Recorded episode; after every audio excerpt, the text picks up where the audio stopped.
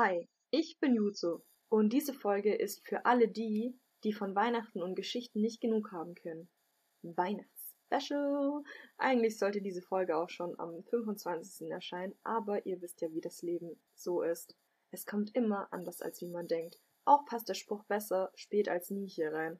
Auch habe ich gemerkt, dass ein Tag vorher die Folge schreiben und am nächsten Tag aufnehmen, schneiden, hochladen nicht die beste Idee ist. Deswegen nehme ich mir für dieses Jahr, also für nächstes Jahr, dieses Jahr ist schon fast vorbei, vor, meine Folge vorzuproduzieren und sonntags immer um die gleiche Zeit hochzuladen. Auch habe ich heute eine No-To-Do-Liste angefangen. Mehr dazu auf Instagram. Dort heiße ich übrigens Juzo mit sechs O's. Also Juzo. Nun zu meinem Weihnachtsspecial. Spätweihnachtsspecial. Ich habe für euch zwei Geschichten vorbereitet, in der ein Quäntchen Wahrheit steckt. Das heißt, auch hier könnt ihr etwas Wahres über die Künstler erfahren. Zitate oder Charaktereigenschaften. Auch kommt gleich eine Definition. In der zweiten Geschichte lernen wir Gustav Klimt kennen. Und in der ersten dreht es sich um die Impressionisten. Die Impression was? Für alle die, die sich fragen, was der Impressionismus ist, hier die Definition. Der Impressionismus war eine äußerst einflussreiche Strömung und einer der Grundsteine der modernen Kunst. Er entstand in den 1860er Jahren in Frankreich und erreichte dort seine Blüte. Doch Stilvariationen bildeten sich in vielen Teilen Europas sowie in den USA und Australien heraus. Die Impressionisten hatten kein klares Manifest, doch vereinte sie eine Reihe von Zielen und Idealen. Die hauptsächlichen Motive dieser Malerei sind in der Natur zu finden oder zeigen Eindrücke des Lebens in der Großstadt. Wesentlich ist, dass es sich stets um Momentaufnahmen handelt. Häufig sind es fast alltägliche Szenen, die dargestellt werden, so dass der Eindruck entsteht, dass jemand beim jeweiligen Bild um einen zufälligen Bildausschnitt handelt. Okay, dieser Satz war ein bisschen kompliziert, aber ja, so stand es tatsächlich im Internet. Folglich werden Impressionisten also subjektive Eindrücke und oftmals alltägliche Szenen zeigen. Weiterhin ist, ist die Maltechnik ein charakteristisches Merkmal impressionistischer Kunst. Werden solche Werke nämlich von nahem betrachtet, erscheinen die Pinselstriche beinahe grob und kurz. Aus der Ferne betrachtet verschwimmen die einzelnen Striche allerdings, wodurch Formen und Gegenstände sichtbar werden. Charakteristisch ist außerdem, dass impressionistische Werke zumeist sehr bunt, also farbenfroh erscheinen und sich durch helle und lebhafte Farbnuancierungen auszeichnen so sollten momentane Schatten- und Lichteffekte wiedergegeben werden, wobei Wert darauf gelegen wurde, die Buntheit der Dinge nachzuempfinden. Folglich malten Impressionisten oftmals im Freien und wendeten sich von der starren Beleuchtung eines Ateliers ab. Die Quellen verlinke ich euch natürlich in den Shownotes. Und nun zur Geschichte. Wir befinden uns irgendwo in der Zeit von 1886 und 1910. Eine kleine Gruppe der Impressionisten trifft sich jedes Jahr zu Weihnachten. Jedes Jahr wechselt der Gastgeber. Dieses Jahr findet das Treffen bei Monet statt, in seinem Landhaus. Natürlich findet auch ein festliches Essen statt und natürlich gibt es genug Wein für alle. Und es wird gewichtelt. Das läuft dann so ab, dass jeder ein Gemälde mitbringt, verpackt als Geschenk. Jeder schreibt seinen eigenen Namen auf das Geschenk. Nach dem Essen unterschreiben alle auf einem Papierstück. Dieses wird dann in einen Hut gegeben. Reihum darf jeder eine Unterschrift ziehen. Dessen Geschenk bekommt er dann. Die Vorbereitungen für das Fest sind im vollen Gange. Seine Frau verpackt gerade das Gemälde. Es ist das Seerosenbild. Monet kann sich ganz genau erinnern, wie er dort stand mit seiner Staffelei, dem Pinsel in der Hand, der Blick auf die Seerosen gerichtet. Letztes Jahr bekam er eins von Degas geschenkt. Das Gemälde Ballettsaal der Oper in der Rue Pelletier hängt im Flur. Hoffentlich ziehst du nicht ein Renoir. Du hast schon so viele Bilder von ihm, mein Liebster, sagt seine Frau zu ihm. Aber das ist Monet egal. Renoir war sein bester Freund. Er liebte seine Gemälde, Bilder und Skizzen zu beobachten, obwohl sie nicht so gut waren wie seine eigenen. Es fühlte sich einen Moment so an, als ob man die Welt durch Renoirs Augen sehen würde. Am nächsten Morgen klopft es schon sehr früh an der Tür. Es ist Paul Chezin. Es ist sein zweites Weihnachten mit den Impressionisten. Jedoch fühlt es sich so an, als ob er schon immer dabei war. Er ist ein großer Wahrheitsfanatiker. Feurig, naiv und herb. Wenn man mit ihm redet, kann man die Energie spüren. Man kann sie fast anfassen. Paul Chezin hatte einen weiten Weg auf sich genommen, aber das war ihm egal. Er war schließlich hier, um etwas zu lernen. Bis vor kurzem malte er Figurenbilder im Stil von Romantik oder Realismus. Erfolg hatte er dabei nicht, und bevor er als brotloser Künstler endet, schließt er sich den Impressionisten an. Monet und Cézanne frühstücken gemeinsam, und Cézanne erzählte von seiner Reise hierher ins Landhaus. Er fing gerade an, von einem Mann zu erzählen namens Emile Zoller. Da kam schon der nächste Impressionist rein. Edgar Degas. Er legt seinen Koffer und das Geschenk ab und umarmt Monet überschwänglich. César gab er nur einen Händedruck. Die beiden sind noch nicht so richtig warm miteinander. Dann fing er an, Beethovens neunte Symphonie zu summen. Herrlich, sagt er. Gestern war er noch in einer Ballettaufführung. Seitdem bekommt er dieses Stück nicht mehr aus dem Kopf. Er setzt sich zu den beiden. Einige Stunden später trudelt Vincent van Gogh und Camille Pissarro ein. Pissarro und Vincent sind zusammengereist. Es ist Vincent sein erstes Weihnachten mit den Impressionisten. Pierre Auguste Renoir kommt als letztes. Monet schaut ihn mit fragendem Blick an. Er wollte eigentlich zusammen mit Frédéric Basile kommen. Frédéric lässt sich entschuldigen. Er hat eine Grippe, sagt Renoir.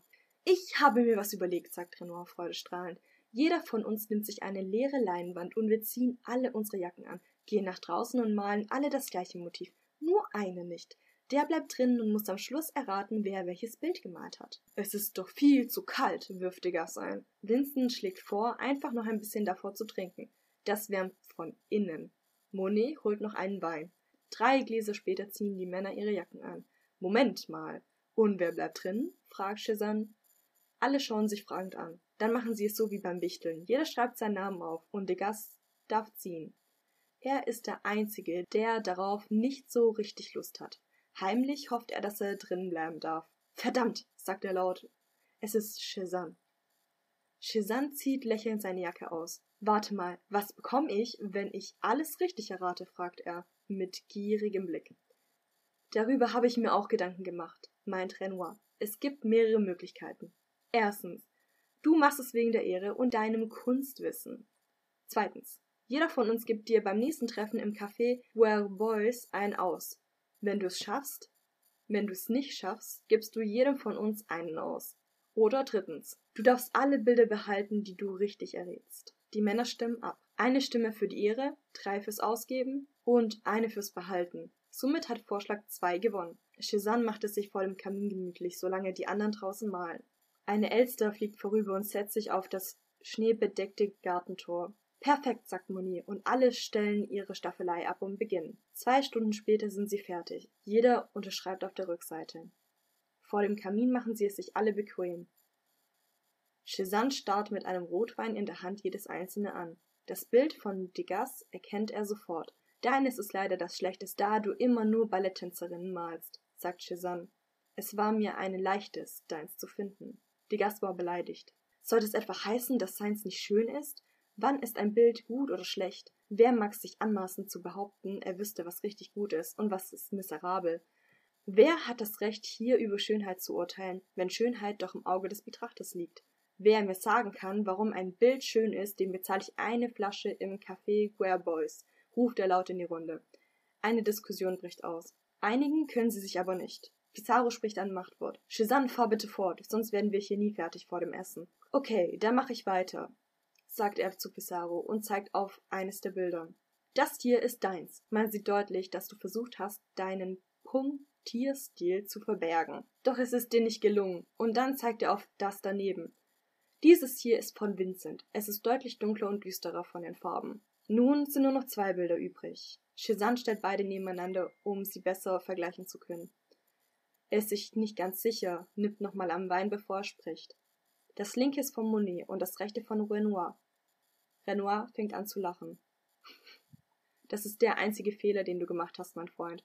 Alles war richtig, aber das linke ist von mir. Viel Spaß beim Ausgeben, sagt er, während er ihm auf die Schulter klopft. Monets Frau ruft zum Essen. Zu sechs sitzen sie am Tisch. Der Tisch ist vollgedeckt mit allem, was das Herz begehrt. Einem wahrlichen Festmahl. Sie schlagen sich die Bäuche voll, bis ihnen fast der Gürtel platzt. Monets Frau bringt den Kuchen rein. Den hat sie selbst gebacken. Plätzchen stellt sie auch bereit. Ihr wisst ja, für den Nachtisch gibt es immer Platz. Als die letzten Kuchenkrümel verputzt sind und kein Keks mehr auf dem Teller liegt, holt Monet den Hut mit den Unterschriften. Aufregung macht sich breit. Wer zieht wohl wessen sein Bild? Chézanne darf als erstes ziehen. Er zieht Vincent. Vincent zieht Degas. Degas zieht Pissarro, Pissarro zieht Monet, Renoir zieht Cézanne und Monet zieht Renoir. Monet lacht. Schon wieder ein Renoir.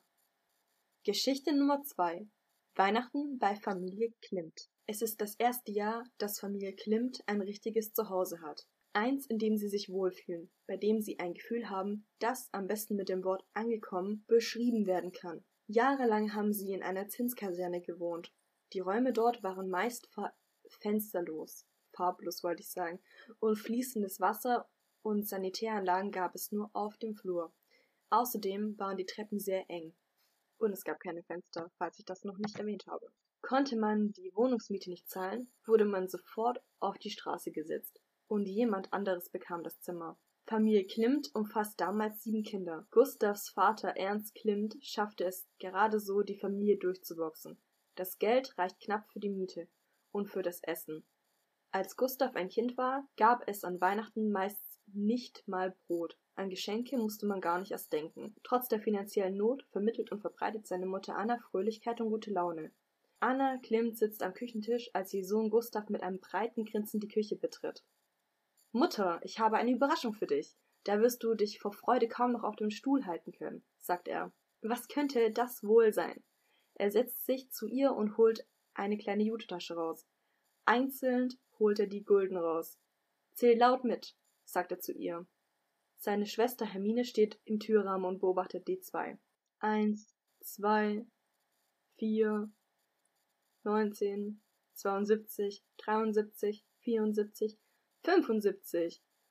Sie hören auf zu zählen. Anna läuft eine Träne über die Wange. Das ist genug Geld, um zwei Mieten zu zahlen, sagt sie mit zittriger Stimme. Und ein Festtagsessen, fügt Gustav hinzu und umarmt sie. Die 75 Gulden sind das erste Geld, was Gustav mit seinem Bruder Ernst verdient hat. Von nun an wollen sie seinen Vater unterstützen und für die Familie sorgen. Von nun an hatte die Familie jedes Jahr zu Weihnachten ein Festessen. Geldprobleme gab es erstmal keine. Weihnachten 1891. Gustav ist extra angereist, um das Weihnachtsfest mit seiner Familie zu verbringen. Er weiß, dass jede Minute mit seinem Vater ein Geschenk ist. Man sieht ihm sein Alter deutlich an. Auch seinem geliebten Bruder Ernst geht es nicht besonders gut. Er kämpft mit einer starken Erkältung. Hermine kümmert sich nicht nur um ihn, sondern auch perfekt um den Haushalt. Johanna Klimt, die jüngste Schwester von Gustav, ist heute auch da. Mit ihrem Ehemann und den vier Kindern belebt sie die Wohnung. Sie sitzen alle an einer großen Tafel, als es an der Tür klopft. Hermine steht auf, geht hin, kommt wieder zurück. Gustav, es ist für dich, eine junge Frau. Wortlos steht er auf. Serena Lederer stand mit einem Kind im Arm vor der Tür. Gustav ahnt Böses. Ihr Mann Augustus, der ein Vertrauter Gustavs war, hat sie bei einem Streit rausgeschmissen. Er wollte sie heute nicht sehen. Gustav mal ganz unter uns. Seine Vorwürfe stimmen. Elisabeth ist dein Kind, sagt sie und muss sich fassen. Gustav greift sich an die Stirn. Das hatte er nicht geplant. Er schaut den kleinen Säugling an. Draußen konnte er sie nicht stehen lassen. Er ist ja kein schlechter Mensch. Na gut, komm rein. Heute kannst du bleiben. Aber das bleibt unser Geheimnis, sagt er und macht ihr Platz. Die Anwesenheit von Elisabeth lässt den alten Ernst strahlen. Man könnte glatt denken, sie sei dein Kind, Gustav, sagt er mit einem Grinsen, während er die kleine Elisabeth im Arm hält. Ich glaube, du brauchst eine neue Brille, Vater, sagt Gustav zu ihm und legt seine Hand auf seine Schulter. Während des Abends denkt Gustav die ganze Zeit nach. Er ist still, sein Blick wandert immer wieder zu Elisabeth. Es wird wohl das Beste für sie sein, wenn sie in einer richtigen Familie groß wird, mit Serena und Augustus. Er kennt Augustus schon lange. Dieser Hitzkopf wird bestimmt zur Vernunft kommen. Hermine richtet Serena das Gästezimmer her. Als alle schlafen gegangen sind, bleibt Gustav noch eine Weile vor dem Kamin sitzen und genießt die Ruhe. Morgen wird er Serena porträtieren. Falls Augustus sie nicht zurücknehmen will, wird der Erlös erstmal reichen, um für sie zu sorgen. Nächstes Mal wird er besser aufpassen, sagt er zu sich. Er konnte ja nicht ahnen, dass ihm das Gleiche noch sechsmal passieren wird.